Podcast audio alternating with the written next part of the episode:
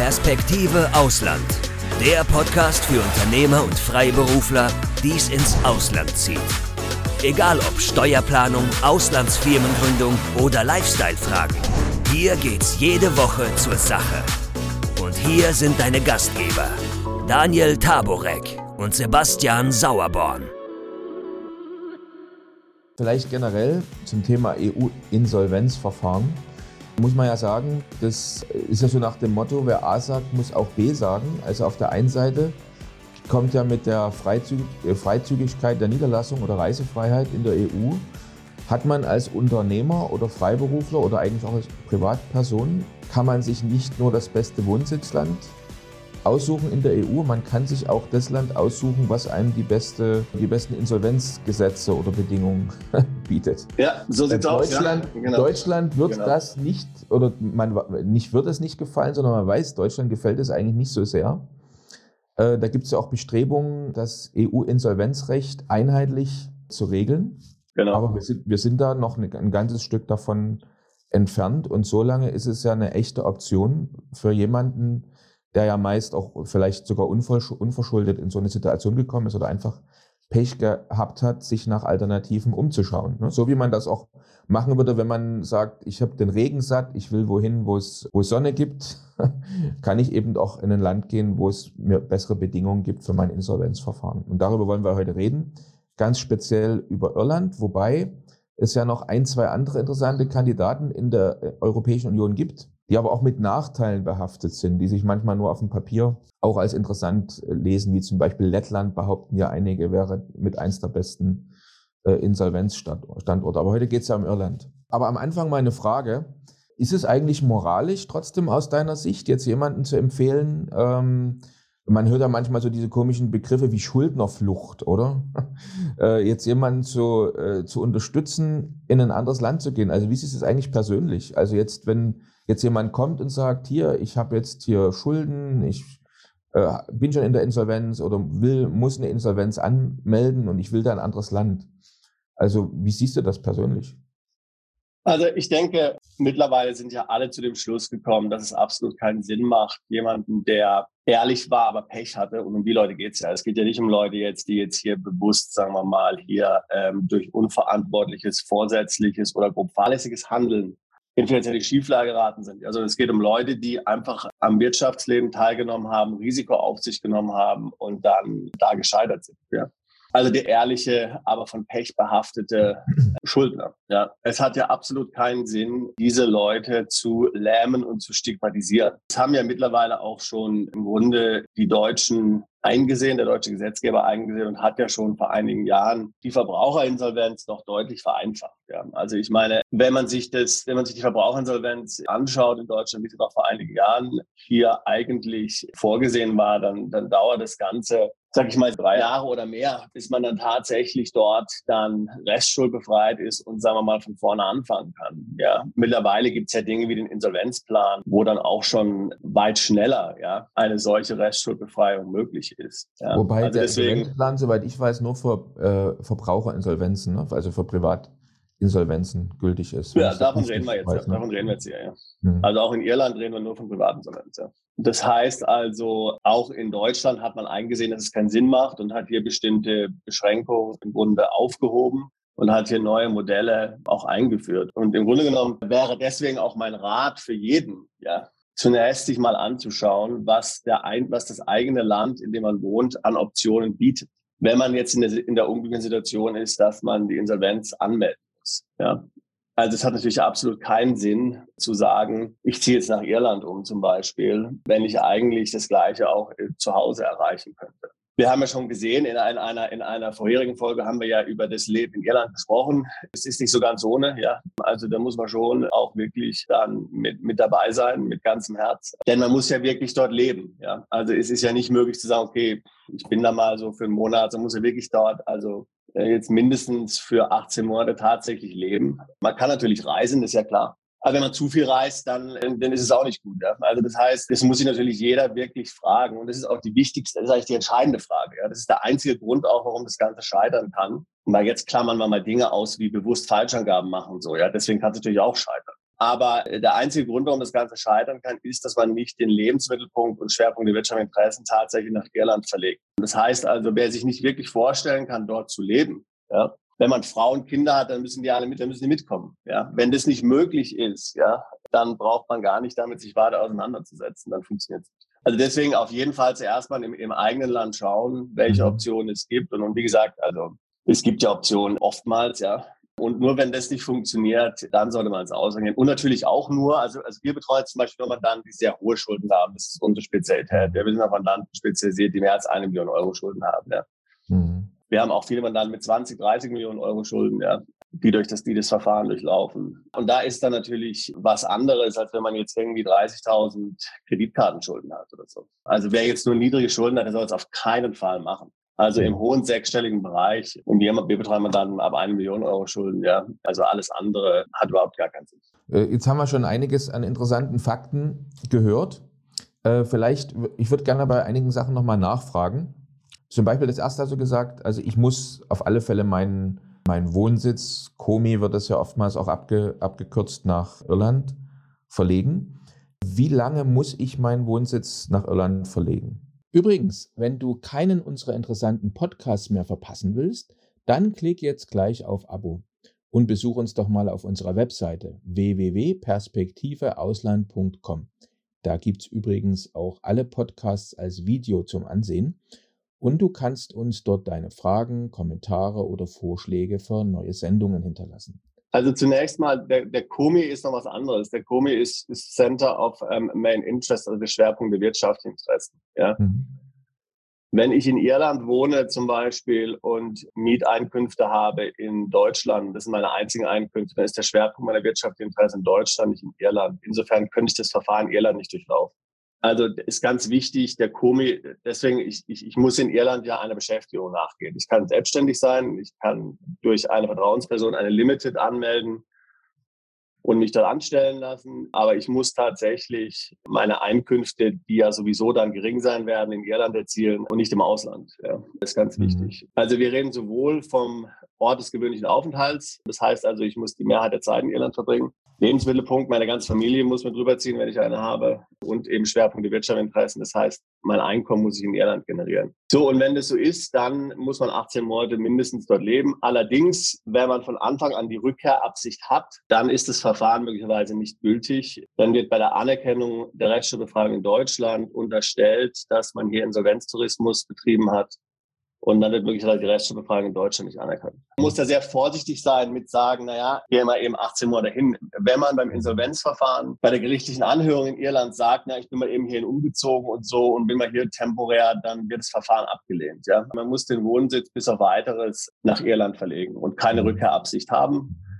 Aber wer weiß, nach 18 Monaten überlegt man sich vielleicht anders und sagt sich vielleicht, naja, fällt mir doch nicht in Irland, weil es regnet zu viel. Und man kann natürlich immer seine Meinung ändern, ist ja klar. Mhm. Aber wer von Anfang an letztlich plant, gleich wieder zurückzugehen und das auch in seinen, in seinen Handlungen praktisch so manifestiert. Das heißt, dass in Deutschland noch eine Wohnung vorhanden ist und diese Dinge alle, also der kann davon ausgehen, dass es nicht funktioniert. Das mal von der Reihenfolge her. Äh, wenn ich mich also jetzt entscheide, das Insolvenzverfahren in Irland durchzuführen. Also der Vorteil, um das nochmal auch ganz klar für die Zuhörer und Zuschauer zu sagen, ist, die Dauer ist ja in etwa zwölf Monate. Ne? Das ist richtig. Oder gibt es auch Fälle, wo es, also es gibt ja Länder, in denen man das abkürzen kann, wie zum Beispiel Lettland. Das gibt es in, in Irland nicht. Dafür ist es wohl aber auch nicht so, dass es wesentlich länger dauern kann. Was ist denn jetzt eigentlich in so einem Fall, wenn, wenn der Insolvenzverwalter ähm, jetzt sagt, also meine, meine Person dort, die mich da betreut, äh, wenn es dazu kommt, dass ich doch Zahlungsverpflichtung hätte, dass ich also irgendeinem Gläubiger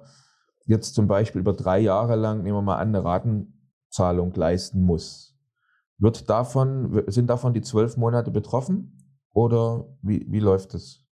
Also, mal grundsätzlich, genau. Wie du schon richtig gesagt hast, der Vorteil in Irland ist, dass die Restschuldbefreiung automatisch erfolgt nach zwölf Monaten. Das heißt, man muss ja eine gewisse Zeit dort leben, ja, damit man dann gemäß die Urinsolvenzverordnung auch äh, das dortige Insolvenzrecht in Anspruch nehmen kann. Es, es geht natürlich nicht, dort einfach anzukommen und dann am nächsten Tag das Verfahren einzuleiten, sondern man braucht, muss dort ein bisschen leben, also mindestens ein halbes Jahr. In, in manchen Mandanten leben auch viel länger dort. Und dann kann man das Verfahren im Grunde beginnen Und ab der gerichtlichen Anhörung, bei welcher der Richter dann den Antragsteller für bankrott erklärt, geht es ein Jahr bis zur automatischen Restschuldbefreiung. So, Voraussetzung dafür ist natürlich, dass man vermögenslos ist. Ja. Wenn es jetzt Vermögen noch gibt in irgendeiner Art, dann hat es überhaupt gar keinen Sinn. Ja. Also dann kann das Ganze zwölf Jahre dauern. Also nach Irland zu gehen, macht wirklich nur dann Sinn, wenn man hundertprozentig komplett vermögenslos ist. Wenn es noch irgendwelches Restvermögen gibt, was unter den Gläubigern verteilt werden könnte, und wir reden jetzt von, von aller Art von Vermögen, ja, dann sollte man das Verfahren auf keinen Fall anstreben, weil dann wird es noch schlimmer. Ja als das deutsche Insolvenzverfahren. Also hätte ich jetzt zum Beispiel Immobilien in Deutschland, um das mal ganz klar noch für Zuhörer und Zuschauer zu sagen, also wir reden jetzt wahrscheinlich nicht über Bankvermögen, weil das wäre ja wahrscheinlich sowieso schon gefändet worden in Deutschland oder ich hätte es ausgegeben. Aber nehmen wir mal an, ich hätte jetzt Besitz, wie zum Beispiel Firmen, was ist mit einer Firmenbeteiligung, wäre noch interessant. Genau. Wenn ich Firmenbeteiligung hätte, wenn ich Immobilien hätte, also wenn ich das habe, sollte ich davon absehen, jetzt äh, darüber nachzudenken, in Irland eine ja. Privatinsolvenz durchzuführen. Ist das richtig?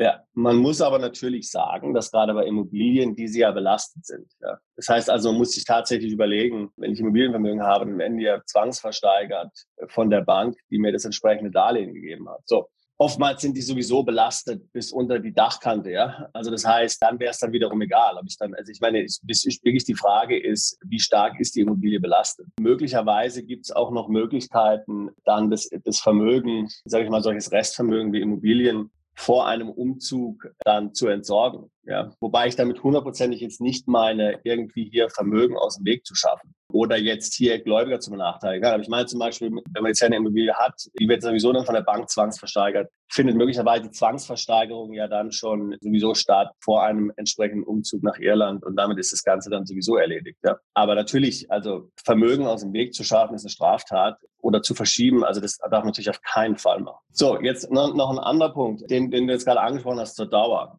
Ein anderer Grund, wie die Dauer noch herausgezogen werden kann, ist, wenn man nicht kooperiert mit dem Mitarbeiter der staatlichen Insolvenzbehörde. Das heißt also, wir haben das jetzt ja beim, beim Boris Becker zum Beispiel gesehen. Ja?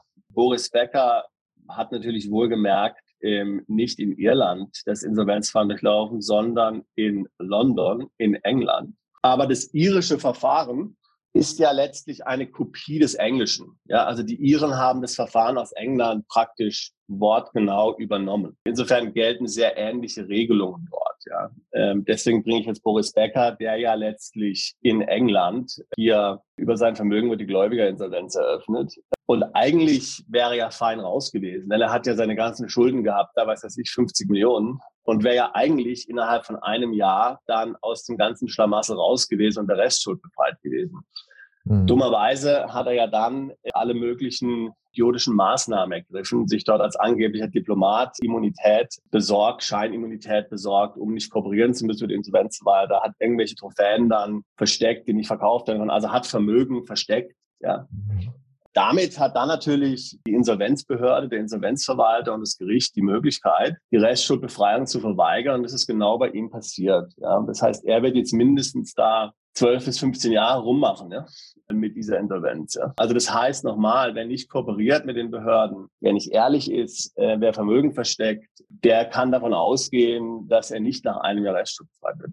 Oder dass sogar die Restschuldbefreiung im Nachhinein wieder aberkannt wird. Also ganz wichtiger Punkt. Ja. Also wie gesagt, das, also nochmal, das, das System wurde geschaffen, um den ehrlichen Pechvogel letztlich schnell zu entschulden.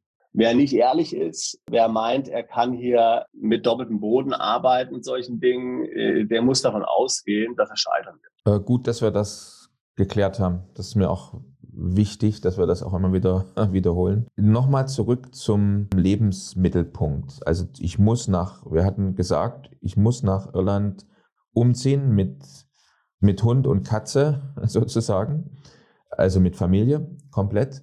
Also wie ist es mit dem Aufenthalt? Also ich habe ja trotzdem die, die, die Freizügigkeit, die Reise, Reisefreiheit. Zwei Fragen ganz konkret.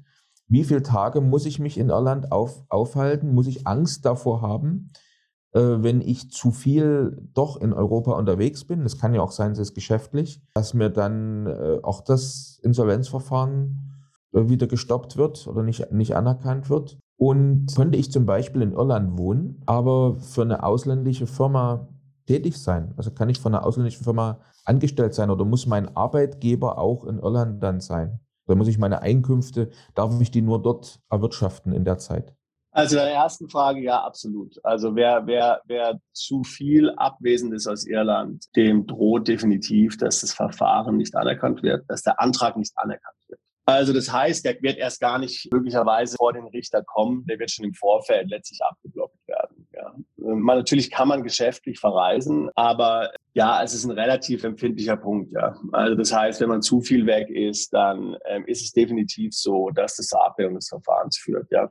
Die Frage ist auch ehrlich gesagt eine ganz falsche Frage. Ja, es ist, es ist schon wieder so eine Trickserfrage. Ja, zu sagen, wie, wie, also Mhm. Wie wenig muss ich da in Irland sein oder so. Also die Realität ist, wenn man nicht in der Lage ist, aus welchem Grund auch immer, beruflich, weil es einem nicht gefällt, familiär, wirklich in Irland zu leben, 18 Monate dort jetzt im überwiegenden Teil vor Ort präsent zu sein, sich dem Leben dort anzuschließen, Kontakte zu knüpfen, Freunde zu finden, ins Fitnessstudio zu gehen, in Kirchenchor zu gehen, in Schachclub zu gehen, in die Bibliothek zu gehen, was weiß ich, ja dann ist man nicht geeignet für das Verfahren. Denn diese Dinge muss man alle nachweisen. Also das heißt nochmal, also die, die Frage zu sagen, wie lang und so und wie viel, das ist falsch. Also das ist der falsche Ansatz. Ja, kann ich mir das vorstellen, in Irland zu leben, mich dort in die Gesellschaft zu integrieren? Ich muss dann ja Zeugen auch vorweisen aus Irland, mhm. die bestätigen, dass sie mich kennen die bestätigen, dass ich dort integriert bin in die Community. Und ja, also wenn ich das nicht habe oder, oder mir das nicht vorstellen kann, dann sollte man es auf keinen Fall machen. Also jetzt nochmal mhm. zum Arbeiten. Also ich muss in Irland arbeiten. Ähm, Punkt. Ich kann natürlich jetzt ein Gewerbe haben oder wie gesagt, ähm, ein Sponsor, ein Familienmitglied oder Freund kann, Vertrauensperson kann eine Gesellschaft gründen, bei der ich angestellt bin, bei der ich weder Geschäftsführer noch Gesellschafter bin. Die kann dann letztlich mich beschäftigen zu einem geringen Lohn und natürlich kann dann diese Gesellschaft oder auch mein Gewerbe Kunden im Ausland haben. Das ist natürlich gar kein Problem mehr. Also ich muss jetzt nicht in Irland hier, weiß heißt ich mal angenommen, ich bin ein Softwareentwickler, ich muss dann nicht für irische Kunden Software entwickeln. Die Kunden können natürlich im Ausland sein. Das ist gar kein Problem. Mhm. Jetzt habe ich also ein Einkommen. Kannst du was sagen? Zum Beispiel jetzt, viele äh, machen sich ja Sorgen, wenn Sie jetzt diese sogenannte, wie heißt sie, Wohlverhaltensphase, also diese zwölf Monate dann sozusagen durchleben und mein Einkommen im Prinzip ich offenlegen muss. Und viele machen sich Sorgen, reicht das noch für einen angemessenen Lebensstandard? Also kann ich mir jeden Tag noch meinen Cappuccino leisten oder muss ich meinen Kaffee von zu Hause vorgekocht mit ins Büro bringen sozusagen? Kannst du dazu vielleicht was sagen? Also es ist ja mal die Frage, welches Gehalt steht mir der Gesetzgeber zu, dass ich selber bekommen darf, verbrauchen darf unterhalb der Pfändungsgrenze und was wie kann ich davon in Irland leben? Ja, also das Gehalt ist natürlich sehr gering. Das ist ein Hungerlohn, ja. Also davon kann man nicht angemessen leben. Ja. Also da muss man sich Gedanken zu machen, wie man das, wie man das löst. Also wir haben Mandanten, die, die wohnen in Irland dann in einem schönen Einfamilienhaus. Ich meine, nur weil ich Insolvenz anmelde, muss ja zum Beispiel ein Ehepartner nicht insolvent sein. Der kann ja die Miete bezahlen. Und, und der kann ja auch ein hohes Einkommen haben. Es geht ja nicht ums Haushaltseinkommen, es geht ja um mein persönliches Einkommen. Aber das eigene persönliche Einkommen wird sehr knapp bemessen sein. Ja. Also was weiß ich, 1300 Euro im Monat oder so. Ja.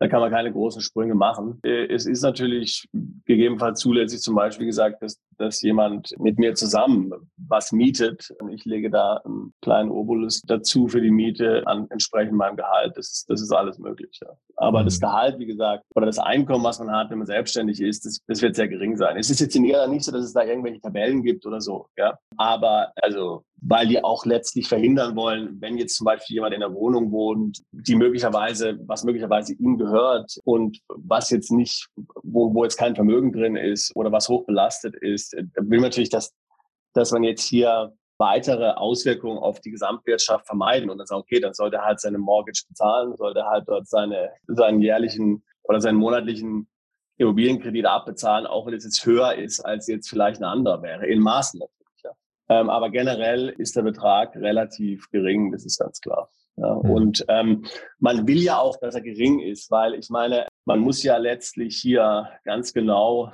aufstellen in dem Antrag, was man für monatliche Ausgaben hat. Ja, äh, und da gibt es bestimmte Dinge, die sind nicht erlaubt und die sind erlaubt, weiß es ich, Arbeitskleidung 40 Euro, Busfahren 20 Euro, weiß es ich, solche Dinge. Ja. Und alles andere wird ja dann sowieso äh, gepfändet, ja. Und zwar nicht für ein Jahr, sondern für drei Jahre nicht gepfändet. Also ich meine, ähm, man muss es dann abführen. Ja. Pfändung in dem Sinne wird auch in der Regel versucht, vermieden zu werden aufgrund der Peinlichkeit natürlich, die, die das verursacht. Ja. Aber letztlich, wenn ich dorthin gehe, will ich ein Gehalt haben, was so gering wie möglich ist.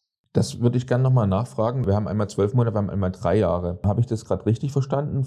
Obwohl ich nach zwölf Monaten eine Restschuldbefreiung habe, mache ich Zahlungs-, also Rückzahlungsvereinbarungen trotzdem immer für drei Jahre. Das ja, heißt, korrekt. nach dem ersten Jahr habe ich eigentlich eine Restschuldsbefreiung. Ich kann eigentlich wieder zum Beispiel ein eigenes Geschäft nachgehen, habe wieder sozusagen meine saubere Weste, aber habe möglicherweise noch für zwei Jahre Zahlungsverpflichtung. Korrekt, ja. So, man muss sich das so vorstellen, dass die Zahlungsverpflichtungen einfach sind 50 Euro im Monat. Ja. Weil, wie gesagt, mehr hat man ja nicht. Also man mhm. kommt dahin nach Irland, hat dann 1300 Euro Einkommen ähm, mhm. und dann gehen 1250 Euro für die Lebenshaltungskosten drauf, 50 Euro sind übrig, die führt man ab. Man schließt dann eine Vereinbarung mhm. mit der Behörde und dann führt, schließt man die Vereinbarung, dass eben 50 Euro im Monat für drei Jahre abgeführt werden. Ja. Würde ich im zweiten und dritten Jahr aber jetzt ein höheres Einkommen haben, müsste ich dann mehr abführen? Wenn es Einkommen aus einer neuen Quelle ist, dann nicht. Ja. Aber wenn ich jetzt zum Beispiel die gleiche Tätigkeit, die ich davor mache, weitermache und mehr verdiene, dann ja. Mhm. Wenn ich zum Beispiel erbe, äh, möglicherweise dann auch. Noch schlimmer ist es, wenn ich, eine, wenn ich eine Pension zum Beispiel schon bekomme. Die Pension kann sogar gepfändet werden bis ans Lebensende weil dort einfach, weil dort einfach die Logik ist, die, die Pensionsberechtigung, man sieht es als Gesamtsumme an, als großer Topf, auch wenn eines monatlich nur ausbezahlt wird. Ja. Es wird hier letztlich das, der Gesamttopf der Pension letztlich betrachtet von der Behörde. Und insofern muss ich also, wenn ich Pension habe, dann zählt es letztlich zum alten Vermögen dazu in gewisser Weise, äh, was ja sowieso mitten in die Insolvenzmasse eingeht. Und, und wenn ich Pension habe, muss ich die bezahlen ähm, bis ans Lebensende ist es wiederum ein Fall, dass man genau klären muss, was hat man für eine Pension. Ja, es gibt ja bestimmte Pensionen, äh, die sind vor dem Zugriff im Insolvenzfall geschützt. Ja, äh, und wenn es so ist, auch wenn es jetzt zum Beispiel eine deutsche betriebliche Altersvorsorge ist, und es gibt eben dort entsprechende Verträge, die vom Gesetzgeber geschützt sind, dann kann natürlich auch der, der irische Insolvenzverwalter nicht darauf zugreifen. Aber wenn das nicht der Fall ist, dann ist die Pension weg. Also ein ganz wichtiger Punkt für Pensionäre oder Rentner, die sich überlegen, das Verfahren zu durchlaufen. Man muss vorher prüfen, wie sich das mit den Altersbezügen verhält. Und im Grunde genommen muss man das einfach in seinem Herkunftsland prüfen. Das ist jetzt keine irische Frage, sondern es ist eine deutsche Frage oder österreichische Frage. Also müsste dort einen Rechtsanwalt fragen und den fragen, wenn ich in Deutschland das Insolvenzverfahren durchlaufen würde oder in Österreich, wäre dann meine Alters, meine Altersbezüge, wären die dann betroffen oder nicht? Lebensversicherungen ne, äh, fallen ja im Prinzip auch mit unter die Frage. Also auch eine Frage, die einige mit Sicherheit haben. Und ja. wo es aber auch so ist, dass in verschiedenen europäischen Ländern das unterschiedlich gehandhabt wird. Das heißt, in einigen ja. Ländern werden eben Rentenansprüche und Lebensversicherungen äh, gepfändet und in anderen sind sie geschützt. Ne? Das ist äh, also ja. ganz, ganz wichtig. Zu es ist ganz, ganz wichtig, genau. Bei Lebensversicherung das Gleiche. Es ist ganz wichtig zu wissen, wie diese äh, strukturiert sind und in welchem Land diese rechtlich strukturiert worden sind und, und ähm, wie gesagt, man kann sich immer fragen, wenn ich, wenn ich dort in dem Herkunftsland ein Insolvenzverfahren durchlaufen würde, wäre dann letztlich meine Lebensversicherung, meine Pension, meine Allesbezüge betroffen? Wenn ja, dann sind sie auch im irischen Verfahren betroffen. Wenn nein, dann sind sie auch von dem irischen Insolvenzverwalter sicher. Aber das sind, also das sind eben Punkte, die in der Vorbereitung extrem wichtig sind. Hm. Noch eine ganz wichtige Frage, die äh, jemand hat, der ein Insolvenzverfahren durchlaufen will und sich jetzt für das, wie wir gesagt haben, geeignete Land entscheidet oder das sucht. Und zwar, äh, wie sieht es denn aus bei der Restschuldbefreiung in Irland? Äh, sind da auch Schulden aus vielleicht Strafen für Insolvenzverschleppung oder Konkurs oder Sozialversicherungsbeiträge, Steuerhinterziehung etc. mit eingeschlossen oder nicht? Weil da gibt es ja auch Unterschiede von Land zu Land. Die Realität ist so, dass natürlich bestimmte Schulden nicht restschuldbefreibar sind. Dazu zählen zum Beispiel Unterhaltsschulden. Dazu zählen Schulden aus strafbaren Handlungen, möglicherweise. Steuerhinterziehung gehört auch dazu, möglicherweise muss man sagen, äh, nicht immer. Steuern, wenn man Steuern aber nicht bezahlt hat, also Steuerschulden, die erklärt wurden, aber nicht bezahlt wurden, zählen nicht dazu. Ich bin jetzt hier etwas vage und das hat folgenden Grund. Äh, wenn ich in Irland äh, die, die, Insolvenz einreiche und ich mache eine Aufstellung der Schulden, ja, und, und dann sind es ja in der Regel wenn man sich diese Schulden anschaut, ähm, von denen wir jetzt sprechen, Schulden, die im Ausland entstanden sind. Ähm, Schulden aus Steuerhinterziehung im Ausland, nicht in Irland. Schu Unterhaltsschulden aus dem Ausland, nicht in Irland. Der irische Staat prüft da nicht nach, ja, ähm, äh, äh, prüft da nicht weiter nach, ob es sich hier um Schulden handelt aus strafbaren Handlungen, die eigentlich nicht restschuldbefreit werden. Ja, weil er hat gar keine Möglichkeit, das zu prüfen, weil es sind ja alle Schulden im Ausland. Das heißt, man kann davon ausgehen, man kann davon ausgehen, normalerweise, dass diese Schulden dann durch das irische Verfahren in Irland restschuldbefreit werden. Einfach weil niemand sich mit den Details auseinandersetzt. Aber man muss davon ausgehen, dass bei der Anerkennung der Restschuldbefreiung im Heimatland, zum Beispiel in Deutschland, dann diese verweigert wird. Ja. Oder anders gesagt, mit dem irischen Verfahren können nur die Schulden restschuldbefreit werden, die auch zu Hause letztlich restschuldbefreit werden würden. Das ist ein wichtiger Hinweis. Ja. Okay. Wobei, wie gesagt, nochmal, also die irischen Behörden werden es durchwinken, weil, weil sie nicht, ist ja klar, die, hm. Die, ich meine, wenn ich da schreibe, Unterhaltsschulden oder, oder irgendwas anderes, Schulden da und da, also die werden nicht nachprüfen, ob das eine strafbare Handlung ist oder ob das äh, in. Deutschland nicht restschuldbefreit ist oder was immer. Ja. Die sehen, es ist in Irland, ähm, es ist keine ja. strafbare Handlung wie in Irland, letztlich sich niederschlagen und insofern ist denen dann egal. Also in dem Sinne dann ähm, auf alle Fälle ein Vorteil noch gegenüber anderen europäischen Ländern, wie beispielsweise Spanien, äh, wo es ja so ist, dass äh, deliktisch begründete Schulden, also wie zum Beispiel eben, wenn man Strafverfahren hatte, vielleicht zum Beispiel wegen Insolvenzverschleppung oder Konkurs, führt dazu, dass man dann überhaupt dort nicht ein Insolvenzverfahren beantragen darf, ne? zum Beispiel. Ja, wobei, wie gesagt, ich sage nochmal, ähm, ich, ich bin es da relativ vage, ja, weil wie gesagt, also ich würde mich auch in Irland, wie gesagt, nicht darauf verlassen. Wir haben definitiv schon etliche Fälle erlebt, wo das durchgewunken wurde. Das heißt aber nicht, dass es, äh, dass der ein bestimmter Fall von einem Mitarbeiter in der Behörde betreut wird, der es besonders genau nimmt, ja, und es dann nicht macht, ja. Also wie gesagt, also ich würde mich darauf nicht verlassen. Ich würde es genau vorher abklären und möglicherweise macht es dann keinen Sinn, ja. Jetzt hast du äh, schon mehrmals erwähnt jetzt, dass es wichtig ist, vorher bestimmte Dinge abzuklären. Ich würde jetzt gerne mal so auf die verschiedenen Schritte zu sprechen kommen. Also wie würde ich das jetzt angehen? Also wenn es einer unserer Zuhörer, Zuschauer sagt, also ich denke, das wäre was für mich, ich würde das jetzt ins Auge fassen, dass wir einfach mal ganz kurz erklären, so die Tippeltabeltour, also die Schritte. Wie beginnt das Ganze und wie läuft es dann ab, bis ich dann letztendlich nach der sogenannten Wohlverhaltensphase dann auch meine Restschuldbefreiung in meiner Hand habe? Also Schritt eins ist zunächst mal, dass man sich zu Hause über die Optionen informiert, die es dort gibt, die es zu Hause gibt. Und dass man zu Hause auch mit seinem Rechtsanwalt klärt, zum Beispiel, wie es mit den strafbaren Handlungen ist. Dass man sich also fragt, man angenommen wohnt in Deutschland, dass man sich fragt, sind die Schulden, die ich hier habe, würden die auch durch ein deutsches Insolvenzverfahren restschuldenbefreit werden? Und gibt es Optionen in Deutschland, zum Beispiel das Verfahren zu nutzen, Insolvenzplan oder andere Dinge zu nutzen oder auch Vergleich zu machen mit den Gläubigern, ist auch eine Möglichkeit. Gibt es hierfür Optionen oder gibt es die nicht? Also das wäre der erste Schritt wie gesagt, generell muss man sich eben überlegen, ob man bereit ist, ohne Trickserei und doppelten Boden diesen Schritt zu machen mit dem Umzug und dass man auch wirklich umzieht, dass man sich wirklich dort aufhält, dass man seine Familie mitnimmt, wenn man eine Familie hat. Kann ich mir das tatsächlich wirklich vorstellen? Das sind also die beiden Fragen, die man sich zuerst stellen müsste. Lohnt sich das Ganze für mich? Lohnt sich der Aufwand überhaupt zu machen? Weil, wie gesagt, möglicherweise kann ich einen Vergleich mit den Gläubigern erzielen und dann ist es sowieso letztlich hinfällig. Ja. Also muss ich das wirklich gut überlegen. Also das, das sind schon mal Überlegungen, die man, die man noch zu Hause macht. So, wenn man sich dann dazu entschieden hat, äh, das Ganze zu machen, dann ist im Grunde der erste Schritt, dass man sich letztlich dort eine Wohnung sucht und dass man dann dorthin umzieht. Der nächste Schritt ist dann, dass man letztlich dann dort auch die Arbeit aufnimmt. Also wie gesagt, man kann Gewerbe anmelden. Die andere Option ist, eine Gesellschaft zu gründen, die dann, wie gesagt, einer Vertrauensperson gehört. Die kann natürlich nicht dem Antragsteller gehören, sondern die gehört dann letztlich ähm, der Vertrauensperson. Die ist dort auch Geschäftsführer. Dann ist der Antragsteller dort angestellt. Und dann muss man letztlich das Ganze mal so laufen lassen für eine gewisse Zeit. Ja, also ich sag mal sechs Monate. Ich habe ganz kurz noch eine Rückfrage. Du hast gesagt, also entweder gründet eine Vertrauensperson eine, eine Gesellschaft, zum Beispiel Limited, oder ich melde mein Gewerbe, melde selber ein Gewerbe an. Was spricht für das eine, was spricht für das andere? Es ist ein bisschen die Frage natürlich, wie sich meine Einkünfte strukturieren.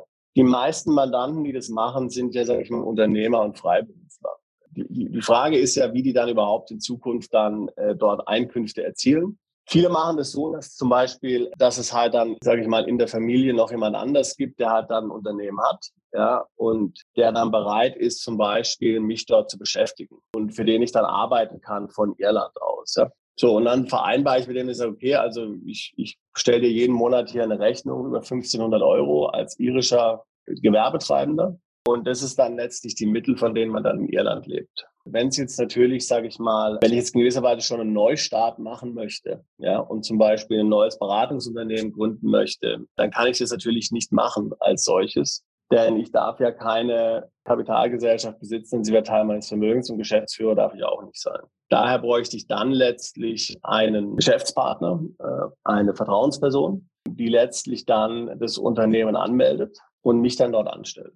Also es ist im Grunde eine Frage des Außenauftritts, sage ich mal. Oftmals, wenn ich jetzt, wie gesagt, äh, Rechnung schreibe an Freunde und Bekannte und so, ja, dann ist es letztlich ja egal, ob ich jetzt da eine Firma habe oder ob ich jetzt da mit einem Gewerbe ähm, eine Rechnung schreibe. Gewerbe ist viel weniger Aufwand in der Betreuung. Ja. Aber wenn ich jetzt vielleicht einen Außenauftritt schon plane, dann muss ich dann vielleicht eine eigene Gesellschaft dann haben. Wie gesagt, auch wenn, die, wenn diese mir nicht gehört und ich da angestellt bin. Okay, gut. Also haben wir den Schritt. Äh, kommen wir zum nächsten Schritt. Jetzt wohne ich in Irland also einige Monate, mindestens sechs Monate, glaube ich, ne, haben wir gesagt. Mhm. Beziehe dort Einkommen und bezahle damit natürlich auch in einem bestimmten bescheidenen Umfang Steuern wahrscheinlich. Mein Einkommen wird ja, wird ja versteuert. Ja, also, also ja, oder ist in dem Steuerfreibetrag drin, genau. Also ja, ich zahle halt ein bisschen Steuern. Oder Sozialversicherungsbeiträge, was auch immer. Also in irgendeiner Art und Weise bin ich also dort im System sozusagen. Wie geht es jetzt weiter? Jetzt geht es im Grunde so weiter, dass man dann letztlich den Antrag dann stellt und dort gibt es dann etliche Formulare und so weiter auszufüllen, Vermögensaufstellung, Aufstellen der Verbindlichkeiten und so weiter und so fort. Das ist ein langer Antrag, den man entsprechend bearbeiten muss. Das kennen wir ja aus Deutschland auch. Also diese Anträge auf Privatprävention sind relativ lang. Und im Grunde genommen wird der dann eingereicht bei den Behörden. Dann gibt es einen Termin, eine gerichtliche Anhörung beim High Court in Dublin. Jetzt zum Beispiel während der Pandemie wurden diese oftmals auch über, über Video-Chat gemacht oder, oder Zoom oder sowas, ja. Und dann erklärt mich dann hoffentlich der Richter bei dem Termin als bankrott. Und dann beginnt die Zeit zu laufen, das eine Jahr. Jetzt diese, diese Anhörung, die du erwähnt hast, es gibt jetzt europäische Länder, da gibt es also keinen, ich sag mal, in persona Präsenztermin. Wie ist es in, in Irland? Das heißt, kann ich mich auch vertreten lassen oder muss ich persönlich anwesend sein? Nein, nein, man muss persönlich anwesend sein. Und man sollte auch keinen Anwalt oder so mitbringen, weil das sieht ja sehr seltsam aus. Ja? Also das Verfahren ist ja so, so einfach gemacht, dass man im Grunde dort keinen Anwalt braucht. Wenn man jetzt einen Anwalt hat, sieht es schon wieder sehr schlecht aus, weil man ist ja vermögenslos, ja. Und wie kannst du dir einen Anwalt leisten, der ein paar hundert Euro pro Stunde kostet, wenn du mhm. vermögenslos bist? So, jetzt stelle ich mir vor, jetzt gibt es vielleicht den einen oder anderen Zuschauer, Zuhörer, der jetzt an dem Schritt aber aussteigt und sagt, also ich kann mir nie vorstellen, mein Englisch ist zu schwach, also ich kann mir nicht vorstellen, diesen Termin jetzt alleine durchzuziehen, weil er hat auch Angst. Vielleicht gibt es ja auch Leute, die einfach jetzt, sagen wir mal, vor Gericht, da ist vor so einem Richter dann noch ein anderes Land, andere Sprache. Jetzt sagst du, um Himmels Willen keinen Anwalt mitbringen und jetzt drückt jemand hier auf die Stopptaste in unserem Podcast. Oder? ja, ja, also es ist so, ja genau. Also ähm, es ist auf jeden Fall sehr kontraproduktiv, einen Anwalt mitzubringen. Ja. Also ähm, es sieht nicht gut aus. Ja. Ähm, es, es, ist also ein Risiko für das Verfahren. Man kann natürlich einen Übersetzer mitbringen. Ja, also das ist natürlich möglich. Also man kann sagen, hier, ich bringe jetzt irgendein Familienmitglied mit als Übersetzer oder einen Freund, der hier für mich übersetzt. Ja, also das ist natürlich, das kann man machen. Wie lange geht so ein, so ein Termin? Stundenlange Befragung oder? Also naja, das hängt ein bisschen davon ab. Also normalerweise hoffentlich geht der Termin auf fünf Minuten. Ja, mal wie gesagt, also der hat, der hat doch keine Zeit. Der Richter macht ja 20, 30 30, 40 von den Terminen an einem Tag. Ja. Der hatte keine Zeit, jetzt hier sich damit intensiv auseinanderzusetzen. Mhm. Wenn natürlich jetzt einer der Gläubiger hier überraschenderweise bei dem Hearing anwesend sein sollte und sich dort anwaltlich vertreten lässt, also, dann kann es schon dauern. Also, wir hatten schon Mandanten, die saßen da sechs Stunden ja, im Verhör, ja, im Kreuzverhör mhm. durch, die, durch den gegnerischen Anwalt. Also, das, vielleicht gehen wir da sogar noch mal einen halben Schritt zurück. Also, du hast ja gesagt, das müssen wir vielleicht noch mal mit, mit erwähnen. Also in dem Moment, wenn ich meine Unterlagen abgegeben habe und meine Schulden aufgestellt habe, äh, und zwischen dem Gerichtstermin passiert ja noch was. Vielleicht müssen wir darüber noch mal ganz kurz sprechen. Also ich habe jetzt meine Schulden erklärt Und was passiert jetzt eigentlich? Also letztendlich, dass da plötzlich ein Gläubiger auftaucht, da muss ja irgendwas passiert sein, sonst taucht er ja nie auf. Vielleicht kannst du dazu noch was sagen. Genau, genau. Also natürlich werden alle Gläubiger informiert. Die bekommen das zugeschickt, die Aufstellung. Und die, die Gläubiger muss ich ja auflisten mit Kontaktinformationen und so weiter und so fort. Und die werden da informiert und die werden eingeladen zu dem Termin. Und die werden auch aufgefordert, explizit, sagen wir mal, hier letztlich Einspruch zu erheben, wenn sie das Gefühl haben, dass mit diesem Antrag irgendwas nicht stimmt. Ja. Das Einzige, was zu dem Antrag nicht stimmen kann, letztlich, also wie gesagt, wir gehen jetzt mal davon aus, dass keine bewussten Falschangaben gemacht werden, ähm, ist, dass derjenige nicht wirklich in Irland wohnt. Und wenn Gläubiger, was alles schon passiert ist, wenn Gläubiger jetzt dafür Beweise haben, dass derjenige nicht wirklich in Irland wohnt, dann werden die sich da üblicherweise durch einen Anwalt vertreten lassen. Und der wird dann versuchen, das letztlich hier äh, vor dem Gericht zu beweisen, dass der Antragsteller nicht wirklich in Irland wohnt. Und dann ist letztlich, dann wird das Verfahren nicht eröffnet. Ja. Aber das ist, wie gesagt, der einzige Ansatzpunkt eigentlich, ja, den hier der, den der Gläubiger hat. Einen anderen Ansatzpunkt hat er ja nicht. Mhm. Denn ich bin ja rechtmäßig nach Irland umgezogen. Ich nutze das Verfahren rechtmäßig, ähm, da ich in Irland lebe. Und das heißt, der einzige Punkt, wie das ausgehebelt werden kann, ist, dass der Gläubiger hier versucht nachzuweisen, dass ich da nicht wohne. Und da haben wir natürlich alles Mögliche schon erlebt. Also manche Gläubiger lassen dann die, die Schuldner hier von Privatdetektiven verfolgen und so weiter und so fort. Ja. Mit den üblichen Maschen, da kommt, da gibt es einfach eine Paketzustellung, dann da verkleidet sich jemand als Paketbote, versucht es zu Hause dann in Deutschland zuzustellen und sagt dann hier, ich habe ein Paket für den und den, ist der gerade mal da Tja, wenn man dann da ist, hat man natürlich Pech gehabt. Ja. Das sind so die Margen. Aber man muss natürlich sagen, die Anwaltskosten in Irland sind ja extrem hoch. Ja. Das heißt also, damit jetzt hier ein Anwalt letztlich hier den Gläubiger vertritt, kann man davon ausgehen, dass der Gläubiger schon mal mindestens 15.000 bis 20.000 Euro hier Vorschuss an den Anwalt bezahlen muss. Die meisten Gläubiger haben nicht den Wunsch, dies zu tun. Das heißt also, dass tatsächlich dort ein Anwalt erscheint des Gläubigers bei der gerichtlichen Anhörung dieses Risiko ist sehr gering. Also nach meiner Erfahrung passiert es höchst selten. Aber es passiert definitiv. Ja, also es ist passiert definitiv. Ja. Und wohlgemerkt, das Gleiche kann auch noch passieren, nachdem das Verfahren bereits abgeschlossen ist. Wir hatten auch schon Fälle, wo das Verfahren bereits abgeschlossen ist und es wurde dann noch im Nachhinein von den Gläubigern nochmal angegriffen. Auf Basis der gleichen Argumentation. Die Person wohnt nicht wirklich in Irland. Ja. Also da geht es dann wahrscheinlich bei dem, was du jetzt gerade erwähnt hast, um die Zeit nach Eröffnung des Insolvenzverfahrens, also sprich dann die zwölf Monate der, der Wohlverhaltensphase, dass man dann anfechtet oder beweist, dass in der Zeit der Lebensmittelpunkt nicht wirklich in Irland gelegen hat. Ist es das? Nee, nee, nee, das, das bezieht sich auch auf die Zeit vor dem Verfahren, ja. Nicht danach. Also die bezieht sich auch, bezieht sich alles auch vor das Verfahren. Ja. So, wir hatten das auch schon, äh, diese Fälle, wobei also die, diese Einsprüche jeweils erfolglos waren. Aber wie gesagt, es heißt dann auch wieder Anwalt, gerichtliche Anhörung möglicherweise und so weiter und so fort. Ja. Aber wie gesagt, also diese Fälle sind jetzt sehr selten. Ja. Also wir haben jetzt ja schon, ich sage so, über 100 äh, solcher Verfahren betreut in den letzten zehn Jahren und letzten 15 Jahren, sage ich jetzt mal sogar. Und die Wahrscheinlichkeit, dass dies passiert, ja, also wenn ich das vielleicht, das kann ich an der Hand abzählen, ja, oder vielleicht in zwei Händen abzählen, wie oft das passiert ist. Und es hat oftmals auch gar keine Korrelation zur Höhe der Schulden. Ja, also man kann nicht mhm. sagen, je höher die Schulden, desto wahrscheinlicher ist hier letztlich eine Intervention des Gläubigers. Also es gibt zum Beispiel einen Anwalt, ja, hier, der hat sich spezialisiert, Sparkassen zu vertreten in diesen Insolvenzfällen. Und der hat etliche Sparkassen schon in England und auch in Irland vertreten wenn es um solche Insolvenzverfahren gab. Ja. Und oftmals waren dann die Schulden bei der Sparkasse, ich sage jetzt mal nur in Anführungszeichen, zwei Millionen. Mhm. Also wir reden jetzt hier nicht von irgendwelchen Dingen, wo es jetzt um 100 Millionen geht. Oder so. so, wir wissen von einem Fall zum Beispiel, da hat dann eine Sparkasse, wie gesagt, da waren die Schulden zwei Millionen, hat dann 200.000 ausgegeben insgesamt an Anwaltskosten. Aber für nichts und wieder nichts, weil der Mandant hat wirklich da gewohnt. Ja, und wie gesagt, mehr als zu zeigen, dass derjenige dort nicht wohnt, ja, einen anderen Weg gibt es nicht, das auszuhebeln. Ja. Also 200.000 die Toilette runtergespült und die Person hat dann natürlich, also die verantwortliche Person innerhalb dieser Sparkasse, kannst du dir vorstellen, so eine kleine Kreissparkasse in Deutschland gibt man eben 200.000 aus, für nichts und wieder nichts. Die hatte dort dann intern beim Vorstand keinen schönen Stand. Ja. Gut für die, für die Nächsten, weil sie es wahrscheinlich nicht wiederholen wird. Ja. Die wird es wahrscheinlich nicht nochmal machen dann in dem Fall. Ja. Naja. Wie gesagt, also in der Regel muss man auch sagen, dass im Grunde genommen die meisten Schuldner die meisten Betroffenen hier schon ein Gefühl eigentlich haben, ja, wie die Stimmung mit den Gläubigern ist. Ja. Man muss wirklich sagen, die meisten Gläubiger, insbesondere eigentlich Banken, okay, die zucken einfach mit den Schultern, okay, whatever. Jetzt haben wir also den Gerichtstermin erfolgreich hinter uns gebracht. Was äh, ist jetzt der nächste Schritt? Wie geht es weiter? So, also mal unter der Annahme, dass jetzt der Betroffene hier ähm, bankrott erklärt wurde, erfolgt dann nach dem Termin die Einladung durch den Mitarbeiter der Insolvenzbehörde.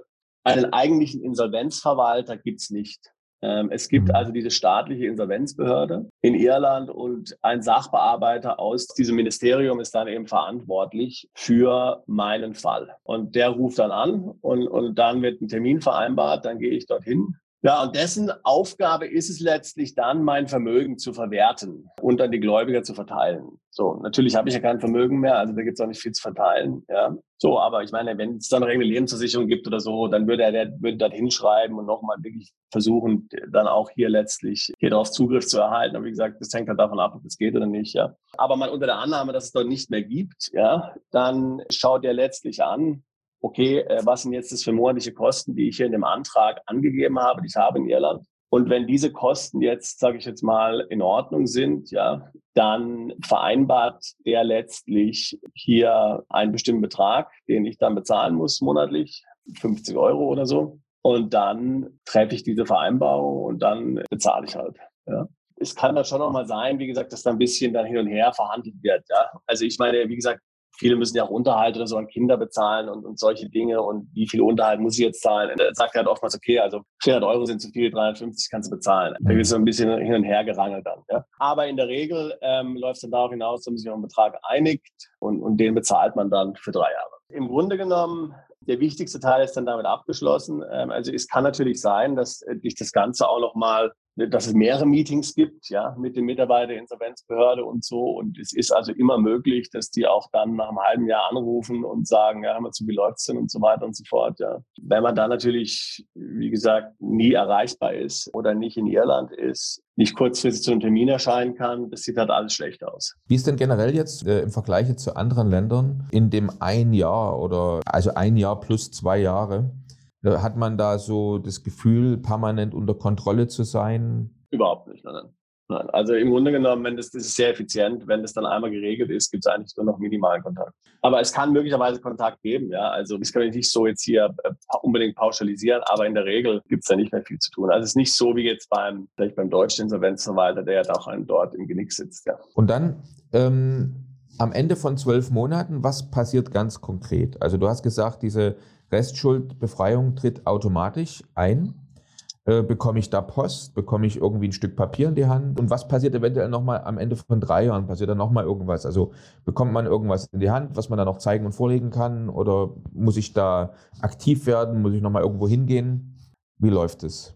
Nein, es gibt keine Post, es gibt nichts. Der Name wird ja dann äh, im Internet veröffentlicht, in der Datenbank hier der Behörde und dort schaut man einfach rein äh, regelmäßig. Dort müsste dann eigentlich stehen, nach einem Jahr, dass man discharged ist. Dann äh, kann man sich dann ein sogenanntes Certificate of Discharge besorgen, so auch manuell machen. Also da, es gibt da nicht mehr noch einen separaten Antrag auf Reststückbefreiung und sowas. Die Reststückbefreiung erfolgt automatisch. Man geht dorthin, man besorgt sich dann das Zertifikat, was man dann ja möglicherweise in Deutschland braucht, um das den Gläubigern dort vorzulegen. Und wenn man das den Gläubigern vorgelegt hat, in den meisten Fällen sehen die dann von den Verbindlichkeiten ab. Wenn es einen Titel gibt, verlieren die den Titel. Es gibt natürlich jetzt Fälle, wo der Gläubiger in Deutschland diese Reststeuerbefreiung nicht akzeptiert, äh, dann muss man das in Deutschland gerichtlich oder in, oder in dem Herkunftsland gerichtlich durchsetzen. Also da muss man letztlich die, das, das irische, äh, sage ich jetzt mal, Urteil dann an, äh, anerkennen lassen in Deutschland. Damit wird der Gläubiger letztlich dann gezwungen, hier seine Forderung aufzugeben.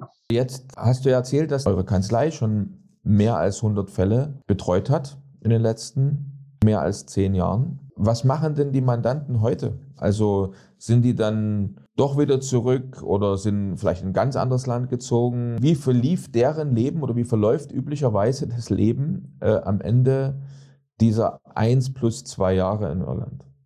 Naja, also man muss sagen, wie gesagt, wichtig ist im Grunde in Irland ja das eine Jahr zu verbringen. Diese zwei Jahre hinterher, die muss man nicht mehr wirklich in Irland verbringen. Das ist dann egal, ja. Da, ist man einfach dann auch verpflichtet, möglicherweise weiter zu bezahlen.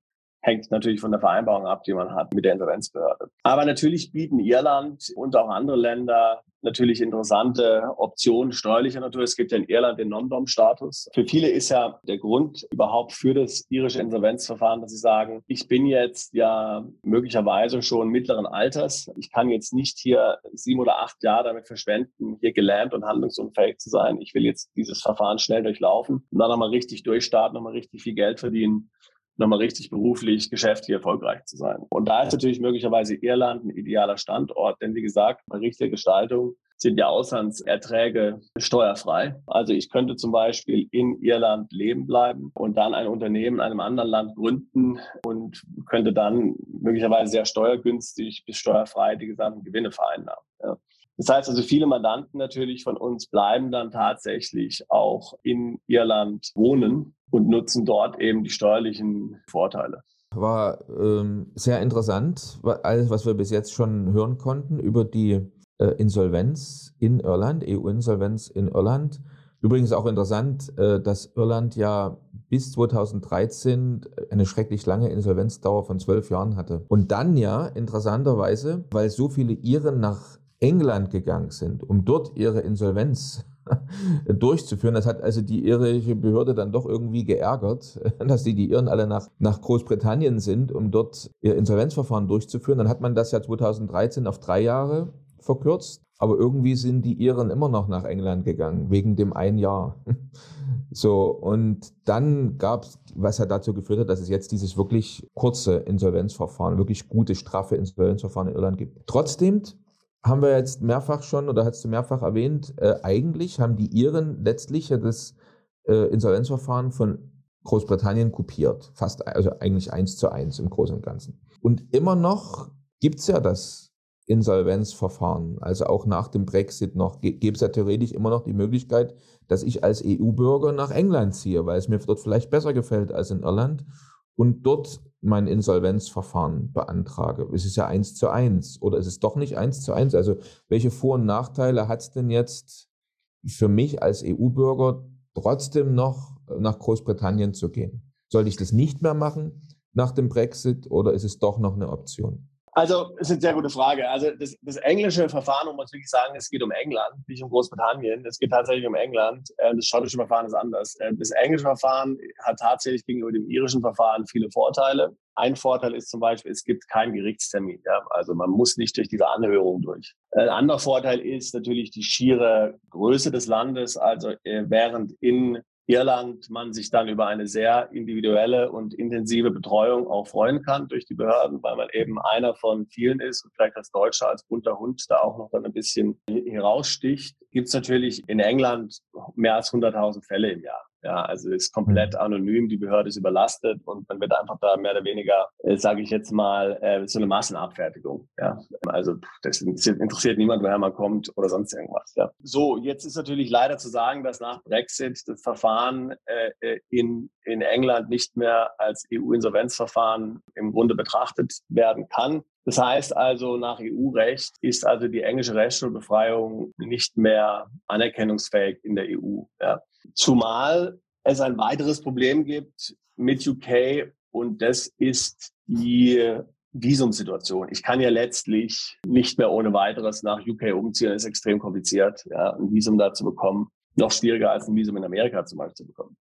Das heißt also, für die meisten Mandanten wird es leider nicht mehr in Frage kommen. Wer allerdings heute in Großbritannien lebt, zum Beispiel schon den Pre-Settle-Status hat aus irgendeinem Grund und sich jetzt überlegt, hier durch das Verfahren zu durchlaufen, dann würde ich auf jeden Fall empfehlen, sich sehr intensiv mit dem englischen Verfahren auseinanderzusetzen. Auch wenn ich dann letztlich die Restschuldbefreiung in Deutschland oder zu Hause anderweitig in Europa nicht anerkannt bekomme, ja, gemäß EU-Insolvenzverordnung, genieße ich natürlich dennoch, solange ich in Großbritannien dann lebe, Gläubigerschutz. Ja. Das heißt, die Frage ist, wenn ich sowieso nicht mehr plane, nach Deutschland zurückzukehren und dort in Deutschland kein Vermögen habe, ist die Frage, warum ich dann dort ohnehin die Restschuldbefreiung in Anspruch nehmen muss und die brauche. Also das heißt, wer heute schon in Großbritannien ist, in England lebt und sich damit auseinandersetzt, der sollte meiner Meinung nach sich sehr gut überlegen, ob es wirklich Sinn macht, nach Irland umzuziehen und das nicht in, in England zu machen. Und dass jetzt eine Rechtsschutzbefreiung in England nicht mehr anerkannt wird in der EU, das ist auch ohne jede Ausnahme. Also generell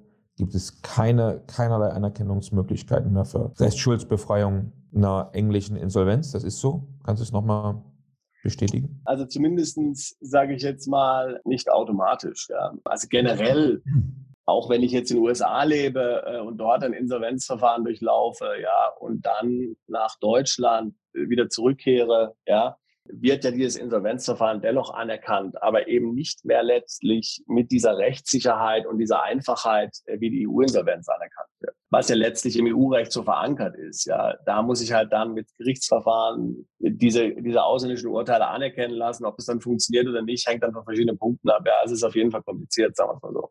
Jetzt noch eine andere Frage, und zwar auf der Webseite steht ja geschrieben, dass es einige Mandanten gibt, die jetzt nach Irland zum Beispiel gezogen sind und äh, in dem Moment automatisch auch von ihren Gläubigern in Ruhe gelassen wurden. Also vielleicht sind sie sogar mal mit der Absicht da die ersten sechs Monate nach, nach Irland gezogen, um da mehr oder weniger vielleicht das Insolvenzverfahren dort zu starten in Irland, aber haben es dann bis heute doch noch nicht durchgezogen, weil sie gemerkt haben, ich lebe ja hier ganz unbehelligt, kann meine Geschäfte, meinen Geschäften nachgehen. Also was gibt es dazu zu sagen?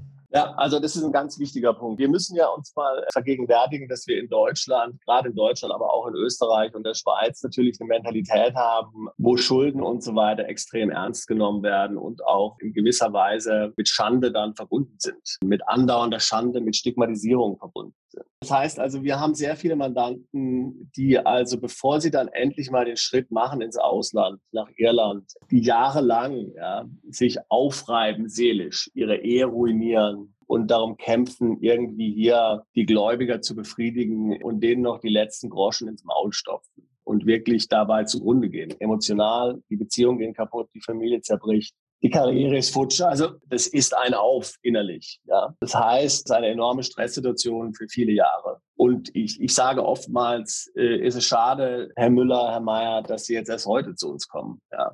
Ihre Frau hat sich von Ihnen getrennt, die Kinder wollen nichts mehr von Ihnen wissen. Das Geschäft ist im Eimer. Dann hätten Sie es mal fünf Jahre später gemacht und mal fünf Jahre äh, früher den Gläubigern gesagt, ihr könnt mich mal und äh, ich lasse mir das nicht mehr bieten.